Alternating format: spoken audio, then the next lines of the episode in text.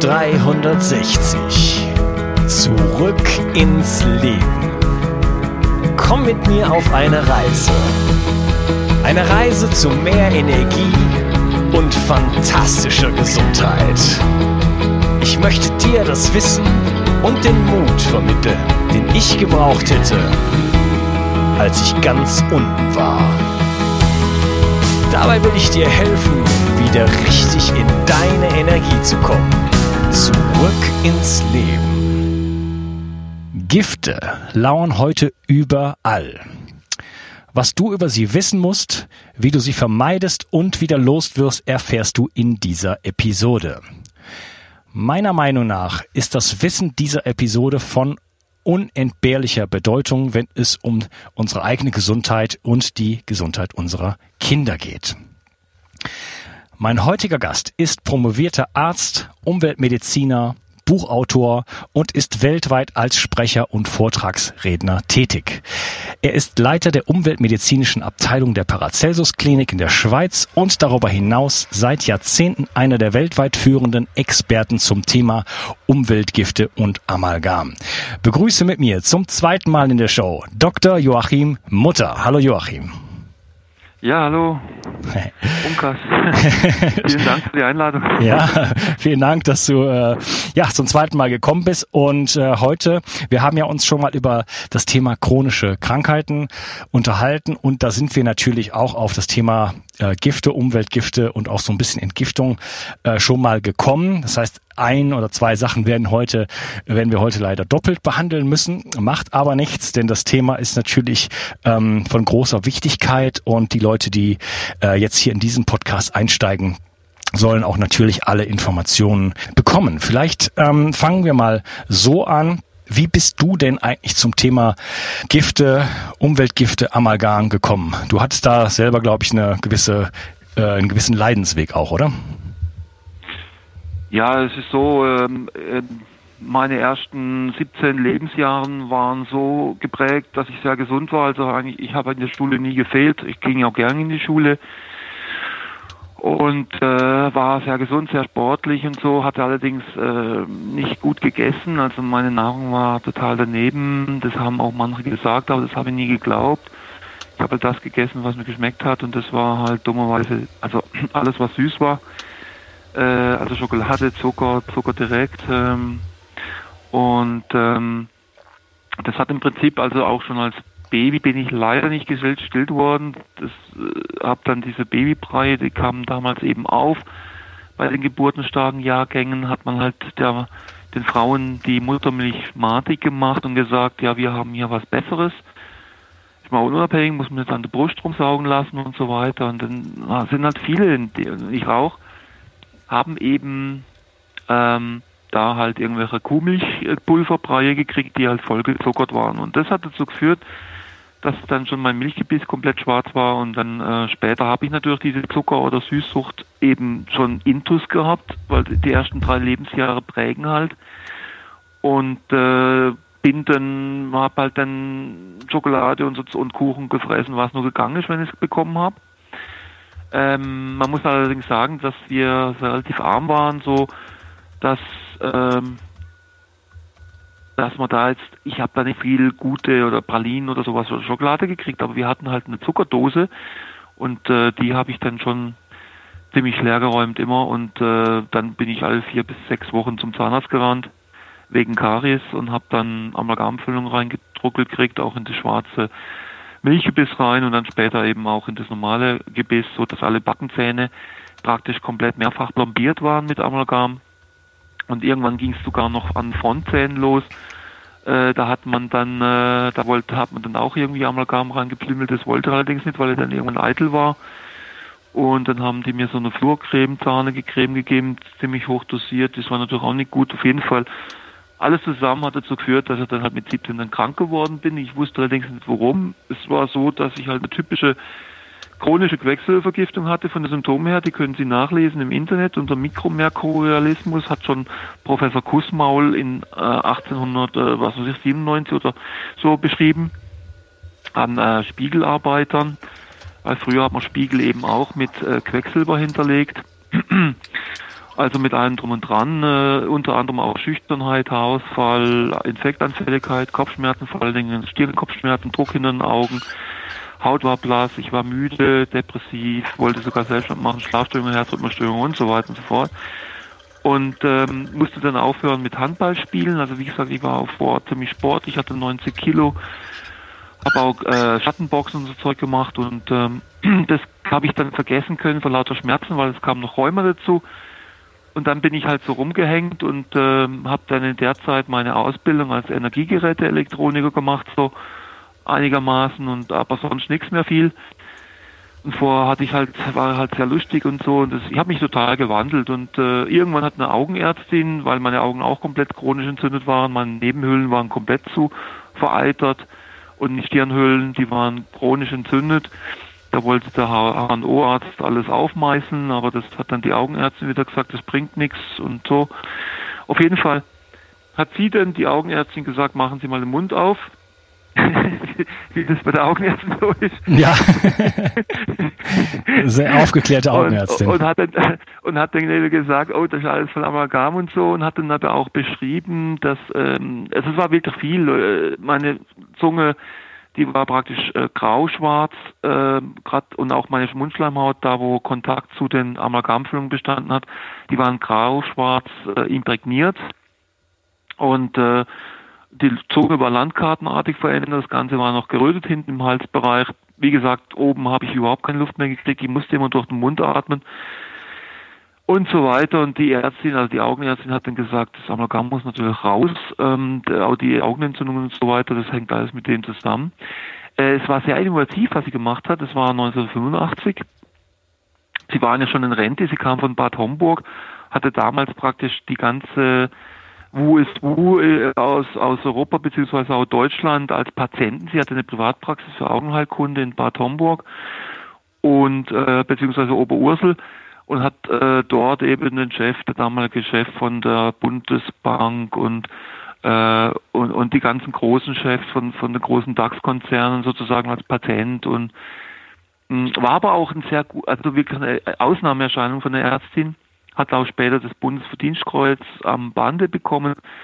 Und so die Frau Dr. Kerstan, es gibt da noch eine Kerstan-Stiftung, die kann man sich im Internet angucken.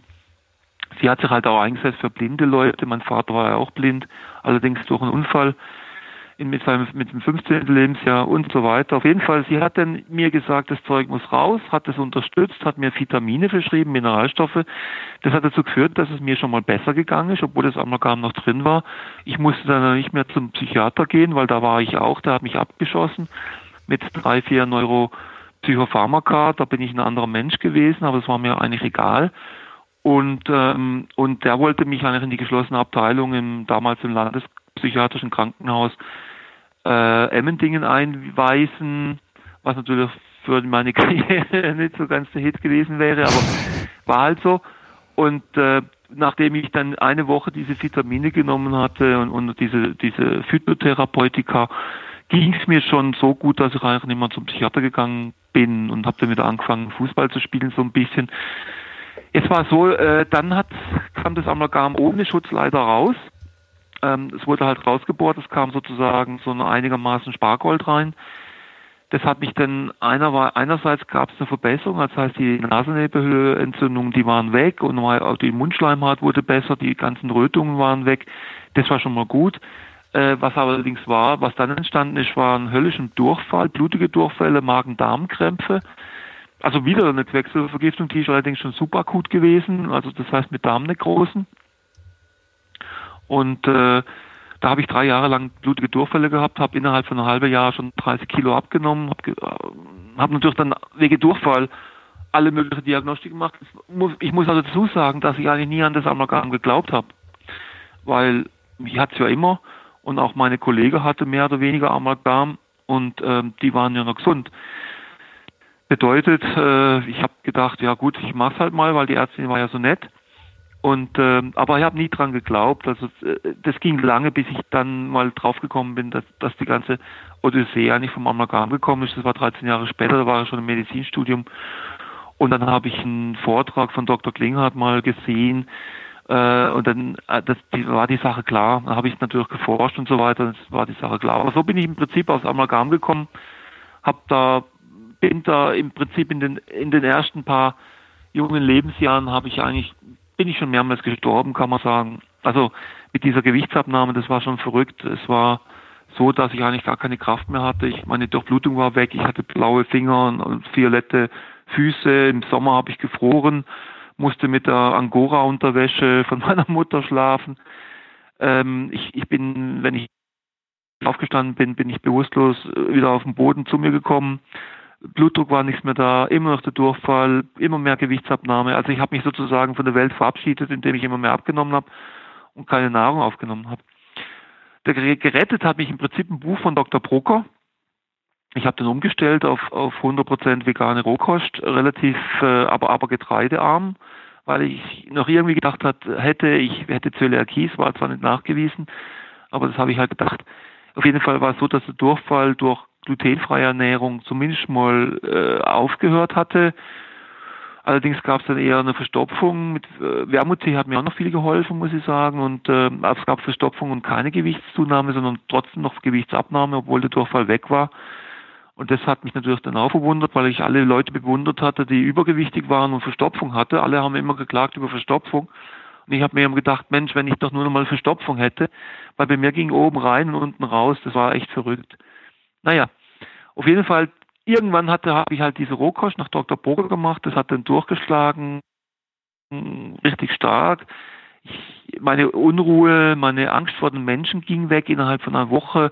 Die Durchblutung wurde besser und ich habe innerhalb von einem halben Jahr Rohkost, vegane Rohkost, fünf Kilo zugenommen, habe wieder Kraft gekriegt, konnte wieder anfangen zu joggen, war noch besser wie vorher und so bin ich im Prinzip dann auf die Ernährung, auf naturheilkundliche Ernährung gestoßen und das hat mich dann natürlich dann auch das ganze Naturheilmedizin dann interessiert. Ich war dann mittlerweile schon im Abitur nachmachen, also nach meiner Lehre habe ich dann eine Zeit lang als als Fach also als Fach ähm, Elektroniker gearbeitet, habe dann allerdings Abitur nachgemacht und habe dann schlussendlich dann auch Latein nachgemacht und dann habe ich halt Medizin studiert, weil im Endeffekt war das alles Medizin, was mich ich so in der Freizeit so verschlungen habe und dann Kongresse besucht habe und so ein so lief das. Im Prinzip bin ich so dann zum Arzt geworden, ja. Ja, okay. Das heißt, du bist, ähm, du bist äh, wie viele andere auch durch eine eigene Krankheitsgeschichte, eine ganz massive Krankheitsgeschichte äh, zu dem Thema überhaupt gekommen und hast dich dann erstmal, äh, ja, wusstest erstmal nicht viel davon und hast schon unter einer Quecksilbervergiftung ähm, gelitten. Und dann hat man dir äh, das Amalgam entfernt, wahrscheinlich äh, nicht, wie man das heutzutage äh, hoffentlich macht, in einer professionellen Art und Weise mit einem Kofferverband und mit, mit einer äh, mhm. Sauerstoffmaske und so weiter, mhm. ähm, sondern so, einfach. Wie eine Büro drin steht. So, sondern einfach so, ja, und mhm. dann hast du Organversagen gehabt und Blutung und, und so weiter und wärst fast gestorben und hast mhm. dann äh, ja gelernt, dich mit dem Thema auseinanderzusetzen und bist dann äh, ja wirklich so tief eingestiegen, dass du schon seit langer Zeit einer der führenden Experten weltweit bist. Ich würde gerne gleich einsteigen, weil es ist ein großes Thema und ähm, es gibt da viel zu besprechen. Vielleicht fangen wir mal so an. Wie, vergift, wie vergiftet sind wir denn heutzutage eigentlich? Ja, es ist ja so, dass, dass man gar kein Amalgam mehr braucht, um quecksilbervergiftet zu sein, weil äh, weltweit hat sich äh, die Quecksilberlast äh, global gesehen in den letzten 25 Jahren mindestens um das Doppelte bzw. Dreifache verstärkt.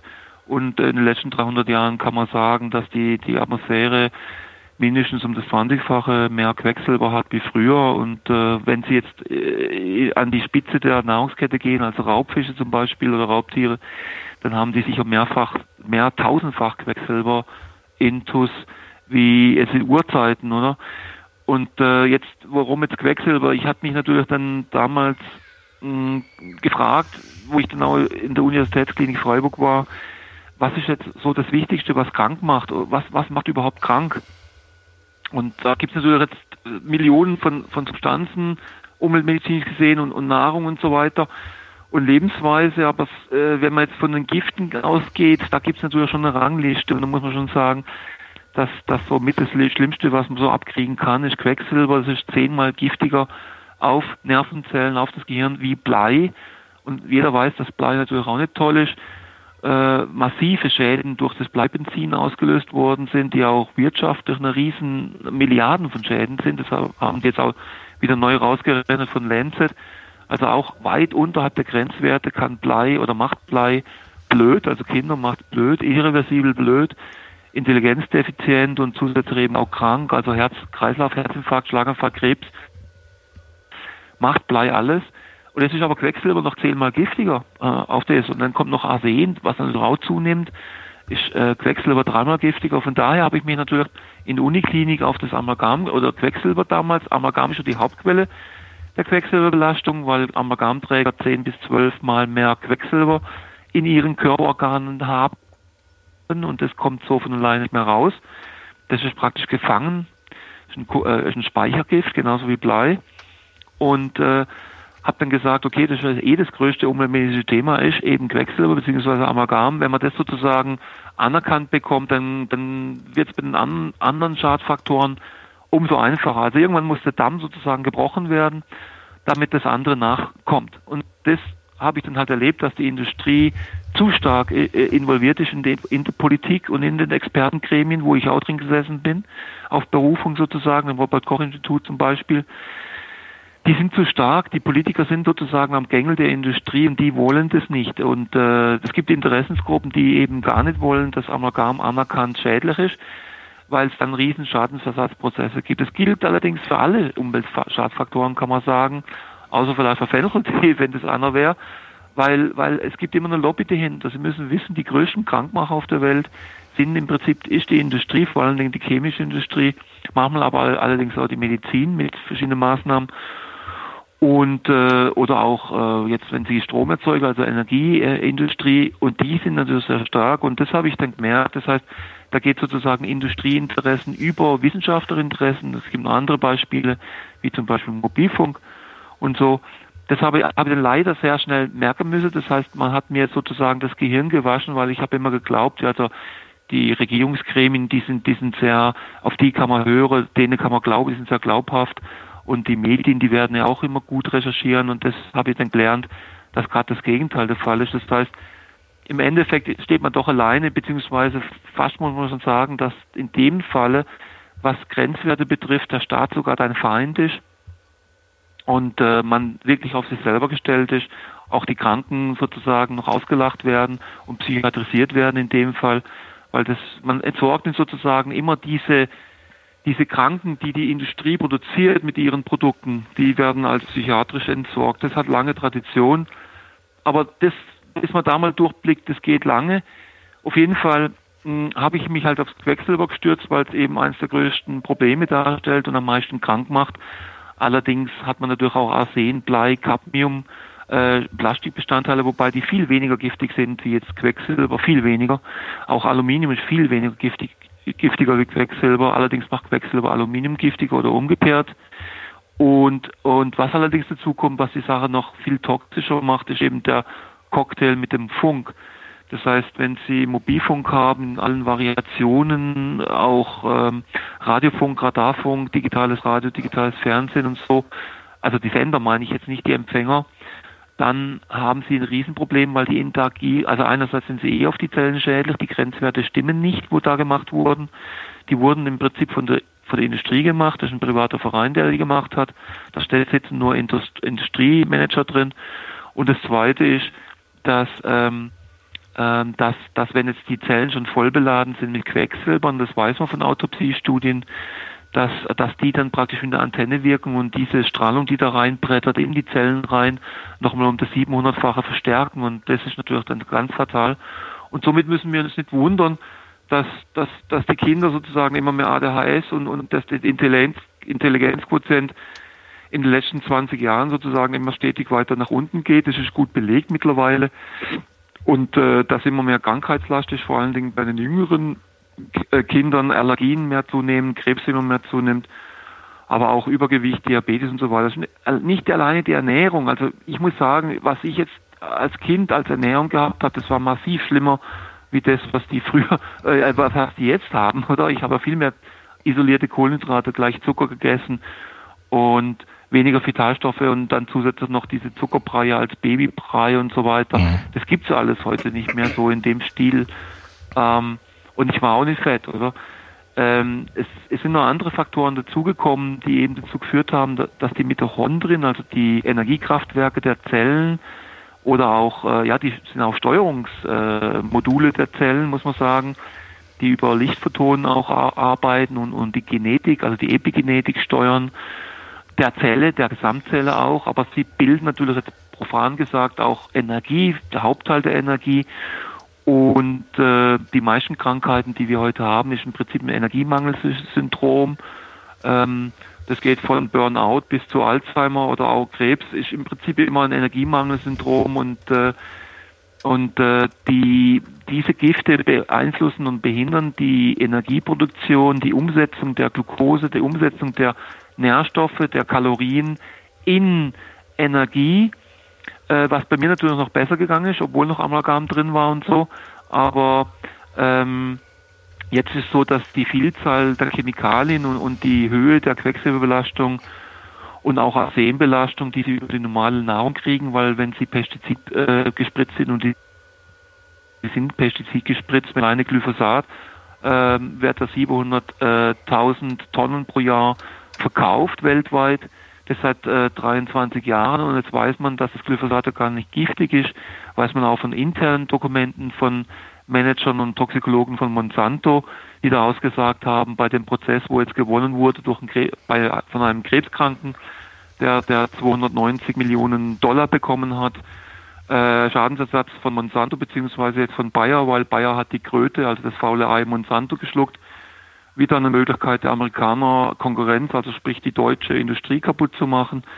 Und ähm, auf jeden Fall wissen wir, dass da in den Begleitstoffen eben Arsen als Hauptstoff drin ist. Und das ist das, was wirkt, das ist das, was giftig ist und das, was krebserregend ist und das, was, was allerdings im Boden auch nicht abgebaut wird und somit jetzt sich über die 23 Jahre der intensiven Anwendung immer mehr im Boden und im Grundwasser anreichert. Und deswegen ist es so, dass die Po-Ebene zum Beispiel Italien auch schon, also in China geht schon gar nicht mehr, aus China können sie überhaupt nichts mehr essen, aber jetzt zum Beispiel die Po-Ebene Italien scheint auch schon verseucht mit Arsen, aber wenn sie da Bio-Reis äh, von, von, von Italien haben, ist die Chance groß, dass es halt eben auch Arsen verseucht ist, genauso wie der Bio- oder überhaupt Reis von China oder Indien. Und somit wird es für uns eben immer enger, weil wir immer mehr an unseren Ast, auf dem wir sitzen, ab, absägen und je weiter der sich runterneigt, desto größer ist die Krankheitslast. Und wenn der halt schlussendlich abge abgekracht ist, dann gibt es kein Halten mehr. Das heißt, dann ist das Überleben gefährdet. Und das ist im Prinzip auch ein Grund, warum ich als Arzt bin ich ja beauftragt, einerseits vor Gesundheitsrisiken zu warnen. Das ist meine Pflicht. Das ist im hippokratischen Eid drin. Und zum anderen bin ich auch ein bisschen egoistisch. Also ich habe ja auch Kinder. Und ich habe keine Lust, dass die sozusagen in ihren ersten jungen Lebensjahren keine Zukunft mehr haben, weil, weil, weil die biologischen Grundlagen weg sind. Und das ist jetzt ein Grund, warum ich jetzt unter anderem auch das Interview bei dir mache. Und da bin ich auch dankbar dafür, dass da eine Verbreitung sozusagen stattfindet. Ja, du hast jetzt sehr, sehr viele Sachen angesprochen. Ähm, ich fasse noch mal so ein paar Sachen zusammen, die mir in Erinnerung geblieben sind. Du hast zum Beispiel ähm, im Nebensatz erwähnt, dass psychische Krankheiten auch eine Ursache in einer Schwermetallbelastung haben können. Das ist etwas, was auch oft übersehen wird, dass äh, zum Beispiel solche Dinge wie Depression oder auch andere psychische Phänomene halt auch ihren Ursprung halt in der Schwermetallbelastung haben können. Ähm, du hattest Intelligenz angesprochen. Die Intelligenz geht ja, ja geht ja heutzutage den den Bach runter sozusagen. Ähm, ich mhm. frage mich sowieso da gerade da ich mich gerade mit so mit so großen Themen wie ähm, wie Licht, Farbenlehre, Wasser und so weiter beschäftige, wo wir die großen ja nicht unbedingt Denker, sondern Vorreiter ja. hatten wie Goethe, Rudolf Steiner und so weiter. Wo sind diese ganzen ähm, solche Gehirne gibt es heute nicht mehr. Wo ist diese ganze, äh, diese ganze äh, Hochintelligenz, beziehungsweise diese ganzen, wo sind diese ganzen hochbegabten äh, Menschen, die wir hier in diesem Land äh, angesammelt haben früher und für die wir bekannt waren als Nation der Dichter und Denker, bevor äh, Wilhelm II. uns den Stahlhelm aufgesetzt hat. Ähm, mhm. Wo sind die alle geblieben und sind wir heute überhaupt noch in der Lage, so Großartiges zu leisten und sind wir überhaupt noch in der Lage, der Herr, der, der, der Lage Herr zu werden sozusagen? Naja, es muss natürlich schon ein stark, also ich glaube, dass sich die, dass wir, wir, wir fahren ja global gesehen in den Abgrund. Da, da gibt es keine Diskussion. Ähm, egal was irgendwelche Politiker oder rosa-rote Brillen, Konsum, Scheiße läuft. Äh, Im Endeffekt äh, wissen wir nicht, ob, ob, ob in 50 Jahren das Überleben der Menschheit in der Form noch gesichert ist. Wenn es so weitergeht, sicher nicht. Jetzt ist es so, dass es gibt zwei Möglichkeiten, dass man das sozusagen ändert. Das, der eine ist, dass es einen Bewusstseinswandel gibt. Das sind natürlich jetzt manche Leute und schlaue Leute schon seit Jahrzehnten dran. Scheint nicht sehr viel zu bringen, weil die Industrie einfach stärker ist und die wollen einerseits Geld machen und zum andererseits sind die, auch die Landwirtschaftsindustrie, sind im Prinzip schuld dran, dass der Planet immer mehr vergiftet wird und in den Bach runtergeht. Das zweite ist natürlich, ähm, wo eigentlich, das habe ich bei mir gesehen, ich war, ich bin auch ein fauler, fauler Typ und irgendwo ist jeder ein Gewohnheitstier. Äh, das heißt, ähm, das, bei mir gab es eigentlich immer die große Wendungen, bei den, wenn ich sozusagen am Boden war und immer weiter wusste und, und gedacht habe, ich stirb. Das heißt, das hat dann praktisch den Ansporn gegeben, ah, jetzt will ich doch noch irgendwie überleben oder so, jetzt gebe ich nochmal Gas. Das heißt, irgendeine Katastrophe, muss kommen, um, um einen Bewusstseinswandel daherzuführen. Das, das ist die andere Möglichkeit. Das sind die zwei Möglichkeiten, die wir im Prinzip als Menschheit haben, um noch einen Bewusstseinswandel zu, zustande zu bringen. Eine, die eine Seite ist sozusagen gepeitscht, die andere Seite ist äh, freiwillig durch, durch einen, einen Sprung. Ähm, jetzt äh, die Frage, welche psychische Krankheiten, Depressionen, Burnout und so weiter und Giftstoffe, äh, es scheint so zu sein und äh, da bin ich nicht der Einzige, der das sagt, sondern auch Wissenschaftler von, von Format. Ich sage äh, hier von Professor Grandchamp zum Beispiel von der Universität Boston und auch äh, Philipp Landret-Gahn, die großen Umweltmediziner sozusagen der heutigen Zeit, im Prinzip kann man sagen, 70 bis 80 Prozent der Depressionen, psychischen Krankheiten sind giftbedingt, sind umweltbedingt. Äh, wenn man noch die Vitalstoffe mit einbezieht, bedeutet, es kann sein, dass, ähm, dass eine Quecksilberentgiftung oder überhaupt eine Gif Entgiftung und ein Vitamin B-Spritze regelmäßig gegeben viel mehr bringt als, als zehn Jahre lang Psychoanalyse und, und psychosomatische Kliniken und so weiter.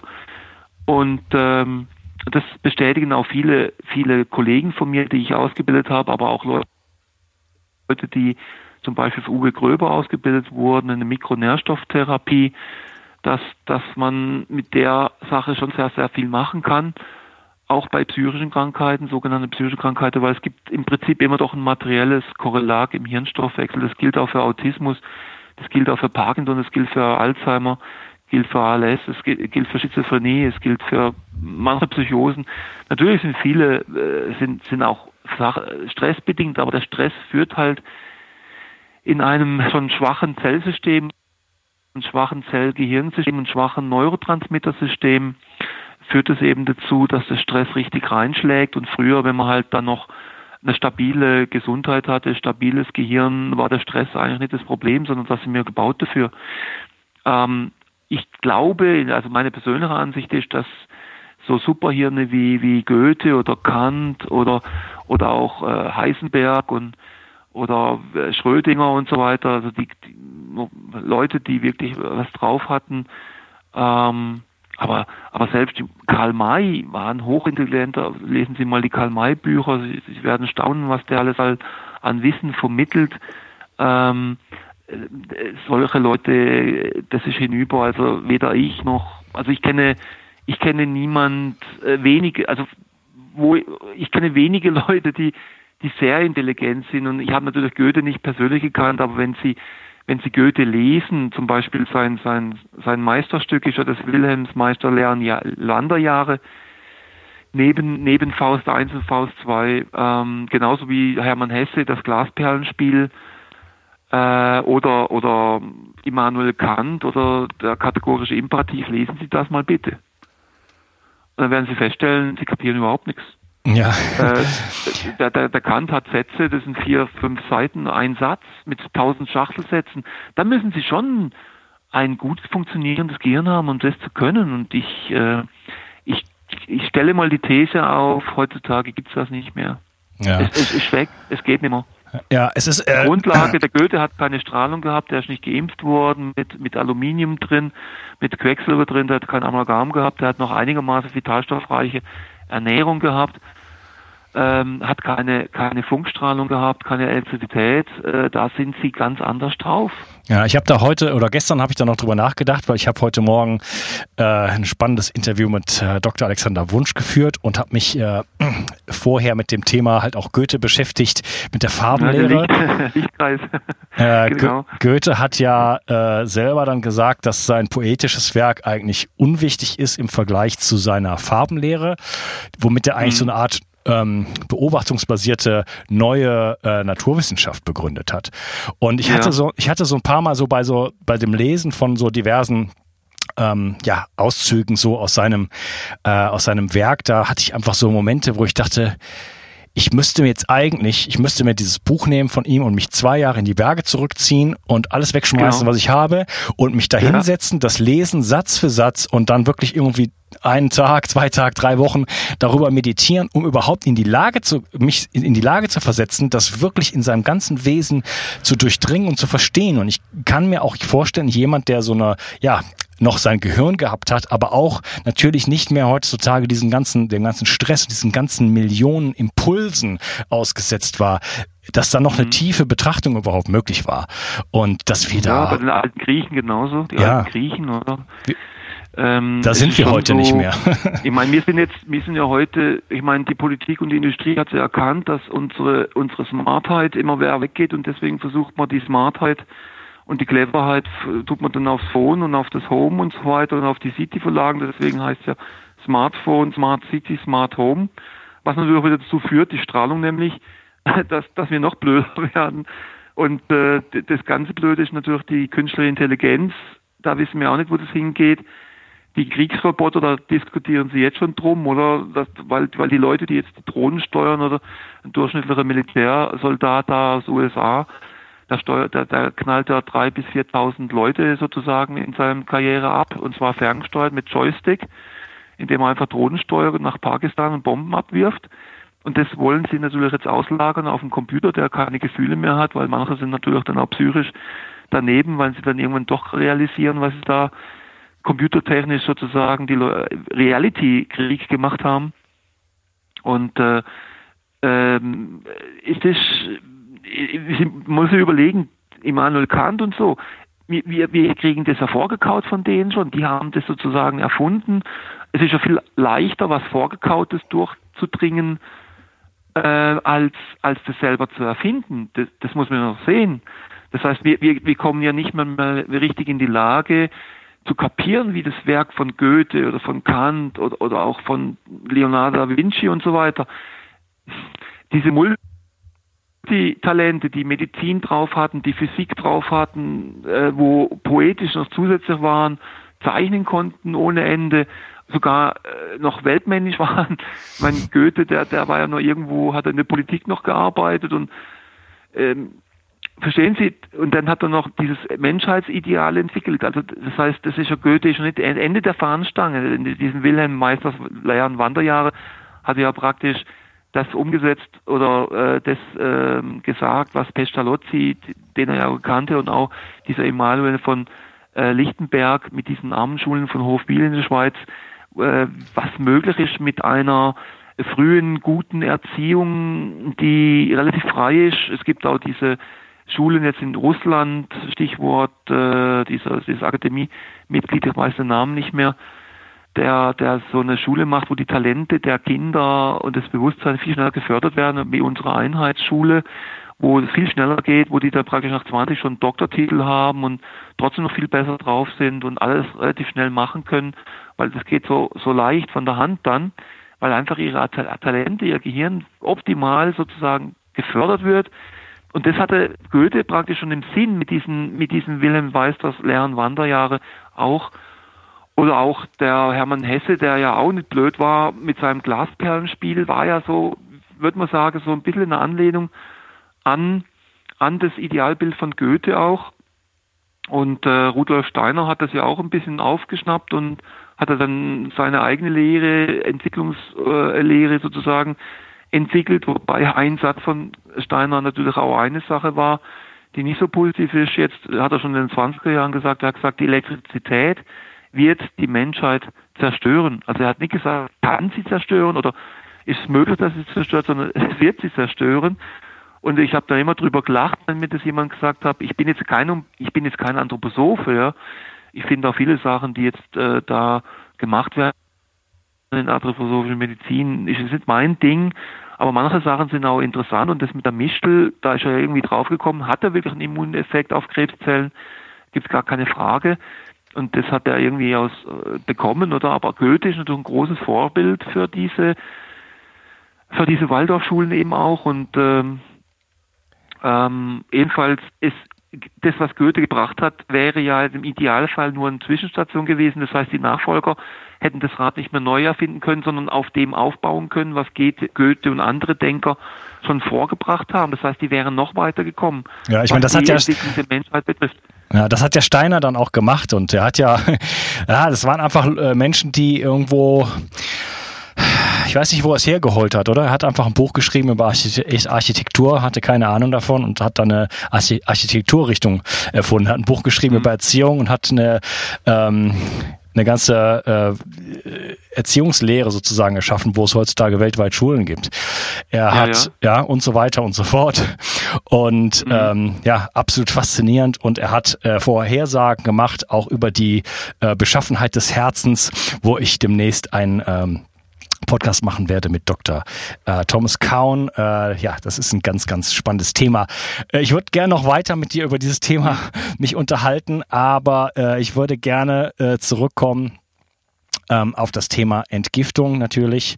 Und ähm, ich würde an dieser Stelle den Podcast unterteilen wollen und dann steigen wir ähm, wirklich im nächsten Teil dann äh, ganz konkret ein auf das Thema Entgiftung und äh, was ist unser Zustand heute, äh, was sind die was sind die ähm, Schwierigkeiten, denen wir uns gegenüber stehen sehen und was kann man genau machen, was sind die Strategien. Ich danke dir erstmal für diesen Teil und wir sprechen uns im nächsten. Ciao. Ciao. Ich möchte dir etwas schenken. Und zwar habe ich dir einen Audiokurs aufgenommen, wo ich dich in sieben Schritten zu mehr Energie und fantastischer Gesundheit führe. Das Einzige, was du tun musst, ist unten in der Description auf den Link zu klicken, dich dort einzutragen und dann bekommst du von mir kostenfrei diesen Audiokurs nach Hause geliefert. Wenn du das Gefühl hast, dass ich heute deinen Tag ein bisschen schöner gemacht habe, dann möchte ich dich einladen, auch meinen Tag etwas zu verschönern und auf iTunes zu gehen und für mich dort eine 5-Sterne-Bewertung und eine Rezension zu hinterlassen. Da würde ich mich riesig freuen und ich wünsche dir einen wunderschönen Tag. Bis dann, dein Onkas. Ciao. Bio 360 Zurück ins Leben. Komm mit mir auf eine Reise. Eine Reise zu mehr Energie und fantastischer Gesundheit. Ich möchte dir das Wissen und den Mut vermitteln, den ich gebraucht hätte, als ich ganz unten war. Dabei will ich dir helfen, wieder richtig in deine Energie zu kommen. Zurück ins Leben.